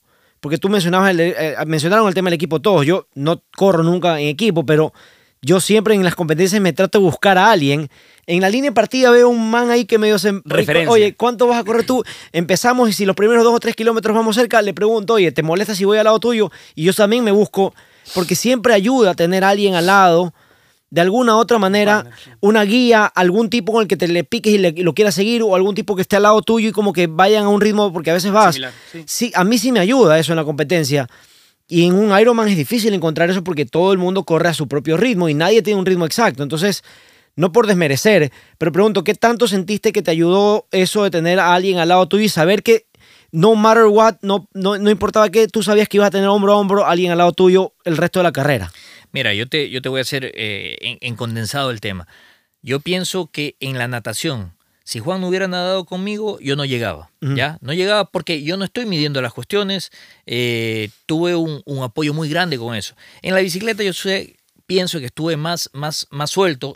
Igual es, es, es valorable el apoyo de él todo el momento. Y yo pienso que en el, en el running hubiera llegado, pero yo pienso que jugó mucho la experiencia que él tiene Mm. justamente para lo que te dice, para las metas cortas, lo que están hablando ustedes. O sea, él me dijo, mira, vamos a hacer... eh, eh, un poco. o aterrizó la estrategia hablada mientras íbamos corriendo, justamente para sacarte de, de, de, de cuando la mente te quiere traicionar. Sí, señor, eh, es, es que eso es perfecto, que, me- Justo. que me- que eso le pasa a todo el mundo y es, per- sí, 100%. Exacto. De hecho, mira, pasó, pasó algo en la competencia, que se nos pegó alguien que yo no lo conocía, ¿no? Lo mío que tú dices, ¿no? Y este gallo empezó a hablar. Y realmente me empezó a molestar. eh, eh, eh, él, él hablaba, él hablaba, él hablaba. No sea buena gente, pero. Sí, sí, o sea, yo nada en contra de él, ni siquiera sabía quién era y todo, todo bien, todo buena onda. Yo no tengo problema con correr del lado mío, pero hay momentos donde a mí no me, no me agrada que me esté hablando, o sea, ¿sabes Mm. qué? No me moleste, corre y déjame tranquilo, ¿vale? No importa que corra al lado, pero, pero déjame tranquilo.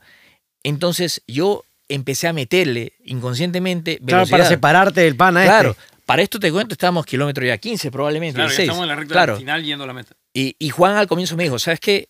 Vamos a darle suave los cinco primeros, ten cuidado en este punto, porque en este punto hay un desnivel y probablemente podrías tener calambres, ya. No tuve calambre en ningún lado de la competencia, me fue bien.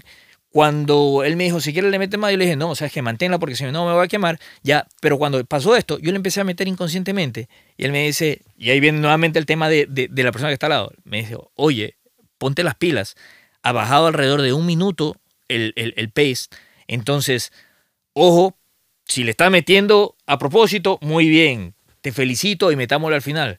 Y yo ese rato recién me di cuenta, yo toda la carrera, el running, lo hice sin ver el reloj. O sea, Ya. ya fue, A ¿sabes qué? Lo, que, lo que el cuerpo dé. Porque él, claro, me, me, me aconsejó mientras íbamos corriendo y me dijo, ¿sabes qué? Mira, ponte las pilas con la adrenalina. ¿Por qué? Porque cuando tú estás llegando al punto donde hay gente, la adrenalina te Claro, juega, sí, te no te levanta, das le empiezas a meter y no te das cuenta que te levantaste. Y, Y- cuando, claro, y cuando resulta Te pasa estás factura después. en el kilómetro 15, 16, ese, ese meterle te empieza a pasar factura y la parte más crítica es que te acalambres, porque la vas a sufrir y va a llegar, pero poco más y gateando. Ya, llegué bien y ahí viene ya la parte final, donde Juan me dijo, mira, Ahora, disfruta, disfruta la foto y todo. Yo no disfruté nada de la foto, yo lo único que quería era llegar. Entonces, claro, porque después me dice, oye, la foto y la cuestión, yo veo y sale movido por todos lados. Sí, le digo, ¿sabes qué? Lo único que quería era llegar. Y ahí empiezas a acordarte de todo, de cuando algún momento te dijeron, ¿sabes qué? ¿Y por qué siempre que viajamos viene la bicicleta? O sea, poco más, ¿y por qué viene el perro? Es porque, porque es mío, me, me gusta, es algo que... me- ¿Cuándo se va a acabar esto? No se va a acabar nunca, o sea, se va a acabar cuando Dios me diga hasta aquí nomás y vamos para arriba. Entonces, te acuerdas de esas cosas, te acuerdas de las cosas positivas. Yo, por ejemplo, el entrenamiento que dice Daniel, yo me acuerdo, no porque lo haya pillado, ni siquiera sabía que me estaba siguiendo en la cuestión. Yo solo escuché que me gritó, dale, monstruo, y ahí me acordé, claro, esa- ahí me acuerdo, pero sí me acuerdo de todo lo que vivimos.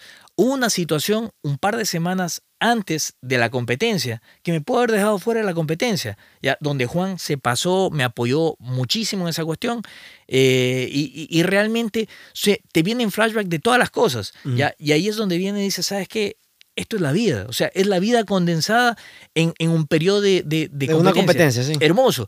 Y yo había, me, me regalaron de, de una empresa muy amiga de nosotros, eh, el VIP, me lo dieron el día anterior. Entonces, del VIP de la competencia yo se lo di a mi hija y ella me recibió allá. Claro, qué chévere. Verla llorando y toda la cuestión. Fue espectacular. O sea, para mí, yo me sentí, me faltaba la capa y salir volando. Entonces, y ya después juntarme con todo el equipo, disfrutar justamente eso, el haber completado una gran meta. Y tu papá estaba ahí también.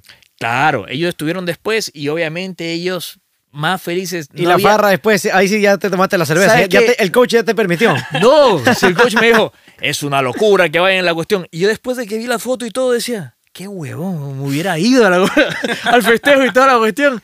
Pero ya, habrá más competencias para eso y la verdad es que, no, yo agradezco de todo corazón el, el esfuerzo de Juan porque, como él dice, él estaba entrenado para hacer mucho más. Mm. ¿ya? Él, yo pienso que sacrificó su carrera en pro de, de apoyarme, de, de llegar, y pienso que ahí viene lo que tú decías, Santiago, o sea, los valores en estos momentos están perdidos en, en, en muchos ámbitos, no, no quiero entrar en detalles en eso, pero yo pienso que lo más rescatable es la familia, y cuando tú puedes apoyar a tu hermano, qué satisfacción más grande. Entonces, y ahí Sí, es un que- premio que es diferente y, es- y quizás no vas a tener la oportunidad de volverlo a hacer. O sea, quizás es la única oportunidad que pueden hacerlo de esa manera. De hecho, Juan me decía una cosa que, que es súper súper chévere. Él me decía, yo esto quise hacerlo con mi padre. Ujú. Por cosas de la vida no se había podido dar, pero mira tú cómo da la vuelta al mundo y lo estoy haciendo contigo. O Bestial, sea, cosas de la vida. O sea, realmente es súper, súper chévere, súper entretenido. Y obviamente vendrán más competencias y, y no, yo le agradezco a Juan de todo corazón porque al final de cuentas no solo lo sentí eh, en el proceso como, como coach, eh, apoyando, eh, poniendo puntos sobre las guías cuando había que hacerlo y, y- y motivando cada vez que se necesitaba. Si no, no se diga, no se diga otra cosa que, que estar acompañando palmo a palmo en la competencia fue espectacular. Tú sabes que yo te digo algo, eh, yo estaba siguiendo porque con, ya como me he metido un poco más en, sin querer queriendo, por, el- por este espacio hemos empezado a conocer A la gente. a, sí. a- a más amigos, A más personas. comunidad. Y entonces yo estaba siguiéndolo acá a, a mi pana, a Daniel, porque sabía lo que iba a ocurrir al momento de cruzar la meta. De hecho, filmé el video porque yo me metí en el live streaming en el celular y tengo la captura de pantalla de todo el video, que es la que se- toda, toda la familia de Daniel se la ha pasado, pues no. Entonces estaba viendo aquí algún. yo- yo- e- ese Sí, video que lo tú. Por favor. Ah, Por favor. Spoiler, spoiler, Claro, aquí está el spoiler. Ese es el único video que a mí. Porque está sin. Está, ah. Yo, está. yo estaba pendiente Aquí de lo que iba a ocurrir aquí en pupilo. Llegada histórica en el Ironman 70.3 de Manta 2023. Pero estaba, y obviamente, está- eh, primero que me emocioné brutalmente porque vi que cuando Matute se bajó el- de la bicicleta detrás del brasilero, yo estaba conversando con Adrián y le digo, oye, creo que cuando vi los primeros dos kilómetros le dije, Matute le va a ganar al brasilero ganar, porque sí. está volando. Yo también lo vi y, y se- y- muchísimo. Obviamente no, yo no podía ver mucho el video, ahí había lo que se podía ver, pero tú ves, sigues los tiempos y tú ves el pace y un poco Perfil, cuando, Claro, parciales. cuando ya empiezas, cuando ya, ya conoces por lo menos de correr y sabes que un tipo se baja así, es porque está bien. Y le dije a Adrián, lo va a pasar. Entonces y ahí me quedé enganchado y empecé a seguir. Y entonces yo sabía que tú competías, J4, y ok, vamos a buscar los José Jaramillo. Y digo, chuta, este tiempo no me cuadra, pues este man debería estar volando, pues no. Y cuando me meto a ver el video de cuando tú estabas llegando, yo veo el video de ustedes dos llegar. Ah, ok, ok. Wow. Viste y que me aguanté un Y poquito. donde tú te aguantaste y tú le dejaste el chance a Luis que Luis entre. y- Solo, era su meta. y es- te digo, esto te, te lo cuento ahora, no te lo había contado antes, pero yo vi el- en vivo el- ese momento del video, me pareció increíble. No sabía que era tu hermano hasta que luego me meto a ver y digo Luis Jaramillo, ah, debe ser el hermano, y ya luego veo tu post en Instagram y todo me hace sentido. Esas cosas no, tú, tú no planificas eso, tú no, No. entonces, esas cosas son. Por eso te digo, eh, me pareció tan. Cuando yo vi el video, me pareció tan transparente, tan honesto de tu parte de hacerlo, porque no. no no, o sea, no se notó que lo estabas haciendo solamente porque era tu hermano. Era, se notaba que había ahí algo especial, una mística entre coach, además de ser tu hermano. Y se te dio la oportunidad de poderlo hacer y dejar tus tus metas personales a un lado para quizás, bueno, una meta personal diferente Sí. Y se notaba que había una satisfacción ahí. Así que yo de verdad te digo, me pareció súper bacán ver el video, me, me llené de emoción. Cuando vi tu post entendí todo y dije, ah, ahora tiene todo el sentido del mundo. Y por eso un poco nace la idea con, con Daniel de, de- de invitarlos a, a contar esta historia porque queríamos saber un poco más. Porque es un poco especial, no siempre Sí, se dan estas historias. supuesto. Y a mí me parece increíble que, que lo hayan podido hacer, que lo compartan en familia porque efectivamente yo considero mucho los valores familiares, creo que son súper importantes y en ustedes se nota que son así. Y nada, pues increíble que en familia se pueda compartir algo tan sano como es el deporte de una manera, entre comillas, tan dura y profesional como puede llegar a ser el J4, pero al mismo tiempo emocionante y sentimental como puede ser el tema familiar. Así que muchísimas gracias por, por, por su tiempo, por abrirse y contarnos estas experiencias, porque creo que muchos de nuestros escuchas la van a, la van a tomar de una manera eh, como enseñanza de vida. Tú mencionabas algo sobre el tema de que las competencias es como la vida y Eliud Kipchoge eh, dice, eh, marathon is life. Así O sea, en tú en el, en el momento del entrenamiento para una maratón y en la maratón tú tienes ups, o sea, tienes ah, momentos altos, momentos bajos, tienes momentos buenos, tienes momentos malos, tienes entrenamientos buenos, entrenamientos malos, pero eso es lo mismo que la vida, no siempre vas a tener todo color de rosa, vas a tener obstáculos y depende de ti querer seguir o no. Y efectivamente creo que este mundo del atletismo, este mundo de la competencia de, de- de- de tres deportes o, el solo el running o lo que quieras, asemeja mucho cosas de la vida que uno dice, pero ¿para qué hacemos deporte? Realmente simplemente es, es una, es un reflejo de nuestras vidas y aprendemos muchas cosas que a veces no sabemos hacerlas en nuestra vida y gracias al deporte somos capaces de traducirlas a nuestra vida. Efectivamente. Así que eh, en poco en eso quiero que quede el mensaje final mío de parte de lo que mencionaba Luis. Y una vez más agradeciéndoles por su tiempo y por su apertura y su transparencia y Daniel también por contarnos un poco más. Finalmente se Ya abrió era hoy día. hora, pues Daniel, ya era hora, ya No, era no, hora. gra- Gracias, Santi, gracias a los hermanos Jaramillo. Y bueno, aquí J4 lo dijo en la mitad del capítulo extendido, que vamos a terminar esta serie del Ironman 70.3 de Manta con el próximo, las próximas semanas con Matute, Andrés Matute, que Sí. fue el primer Armando, Armando Armando, Armando Matute, Matute. que fue el primer ecuatoriano en ganar el Ironman de Manta, que es el único en Ecuador. Entonces, A creo nivel que- profesional creo que es el primer ecuatoriano que gana un... Es el primer ecuatoriano que gana el Ironman 70.3 de Mantas. No, pero en Eh, cualquier, en cualquier en- 73 en creo. Pro sí, me parece que en Pro sí. Sí. Porque en, en Age Group sí has tenido a María Luz Arellano, han habido algunos que han, que han logrado. No, pero digo, buenos. hombres, Pero hombres. creo que es el primero que gana 73 en la categoría pro. No, en Pro creo es el primero. Definitivamente Es es el primero. Y- brutal. Y, en mujeres estoy convencido que también Elizabeth Bravo es la También, primera. Que no sí. hay que desmerecer que ella también ganó la, la Cuencana Eli, ganó. Ganó en mujeres también mi respeto. brutal. O sea, e- este, este Ironman 70.3 Fue Ecuador es barrida. histórico, sí, Sí, es sí, sí. histórico, es histórico por donde se lo vea. y ustedes fueron parte también de eso. Claro, Claro, los hermanos Jaramillo. Palabra y yo cierro. Bueno, yo lo que les puedo decir es que no siempre gana el que llega primero, y era lo, lo que justamente yo planteaba en Instagram. Eh, yo me, me rompí la cabeza dos días decidiendo eso, porque fue algo que me llegó al corazón y yo dije, no voy a competir por PR. Mi PR va a ser ver llegar a mi hermano sano, salvo, tranquilo, contento a la meta. Yo sabía que él estaba nervioso, igual que los que debutaban, igual que Daniel, igual que la gente que estaba debutando, estaba nervioso, pero para mí e- era un proceso diferente. Yo, yo fui el que lo llevé a comprar la bicicleta, yo fui el que lo metí en esta locura, por así decirlo. Y ojo, para que sepan, y lo digo rapidísimo, toda mi familia hemos sido deportistas todo el tiempo. Le mando un abrazo grandote a, a DJJ, mi hermano Diego, que está en Chile, que sé que nos está escuchando también. El hombre también corre, está corriendo allá, va a correr la carrera de Bimbo allá en Chile y todo lo demás. Pero nosotros, para que lo entiendan, como familia nos juntamos a correr la carrera Supermaxi, la nocturna. Corríamos mi papá y mis dos hermanos, corríamos todos. Y por distintas cosas de la vida, cada uno cogió su camino. Y el deporte igual, cada uno lo vivió de una manera diferente. Ninguno se metió tan intensamente como yo. Y el, y el ver esto para mí era, era, era muy emocionante. Por eso yo dije, no, yo tengo que estar allí. Eh, y por último, yo pensé originalmente, llego a la meta, me doy la vuelta y lo acompaño a mi hermano. Pero ya fuera de competencia no era legal correr al lado de él. Entonces dije, no va a ser la, mi- no, la misma cosa.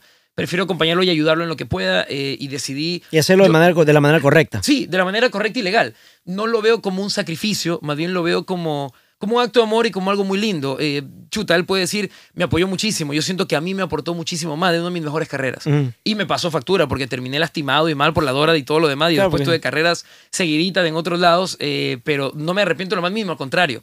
Eh, me deja muy feliz. La siguiente carrera de, de este señor es del Ironman 70.3 de Panamá, 2024, y él sabe que íbamos a estar juntos, pero ahí sí, solito. Cada uno va a lo Exacto, suyo. solito. Cada uno, Ya- cada uno. Ya, ya, debutaste, ahora sí ya te toca ir solo. Ya, Claro, ya, y te lo dije en el primer podcast y con eso cierro. Eh, para mí la primera vez tu objetivo tiene que ser llegar sano, de manera responsable, haciendo las cosas Que bien. lo disfrutes. Pero a partir del segundo, tu meta debería ser bajar el tiempo del primero. Ahí está, ahí lo dejo. Un abrazo para todos. Gracias. Bueno, Santiago, Daniel, muchas gracias por el espacio. Es realmente gratificante recordar lo que fue la competencia efectuada hace más allá de un mes. Y, sí, efectivamente, yo pienso que este es el primero de muchos.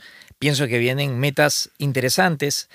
Antes del inicio de año me había planteado dos cosas, que era el 73 de Manta y la Maratón de Guayaquil. Entonces, ese es el próximo reto. Hay que tratar de llegar bien. Y ya le vas entonces a bajar el peloteo. Eh, no Ya la biela. De hecho, de hecho ahí sí, ahí sí te, ahí sí te, ahí sí te la doy. Sí, a la biela le hemos bajado un poco. Bastante. Les pido disculpas a, mis- a mis amigos de clásicos que Pero no- ¿qué pasa, no- ¿qué, qué no pasa si jugando un partido te lesiones y chao competencia? Ese es el precio de, de amar el deporte. No, so- no- no solo ese, sino que me acuerdo de una madrugada que me encontré al almirante. Yo iba a nadar ahí en, en- en Puerto Azul. Y la almirante me dice, verás que tú eres debutante. Y también el, el Luis, que es Sí, el sí, hijo. eh, ya mismo se divorcia, dice. así, así, que tendrá, así que tendrá que llegar. No, saludos al almirante. Gracias a los No. hermanos Jaramillo. Gracias a Increíble eh, tenerlos aquí. Gracias por la experiencia y gracias, Santi, por el espacio. La verdad que la hemos pasado muy bien. Listo, un fuerte abrazo a todos. Muchas gracias ¿no? por su tiempo, por sus experiencias y por su apertura. Y esto fue un capítulo más de Running el Podcast.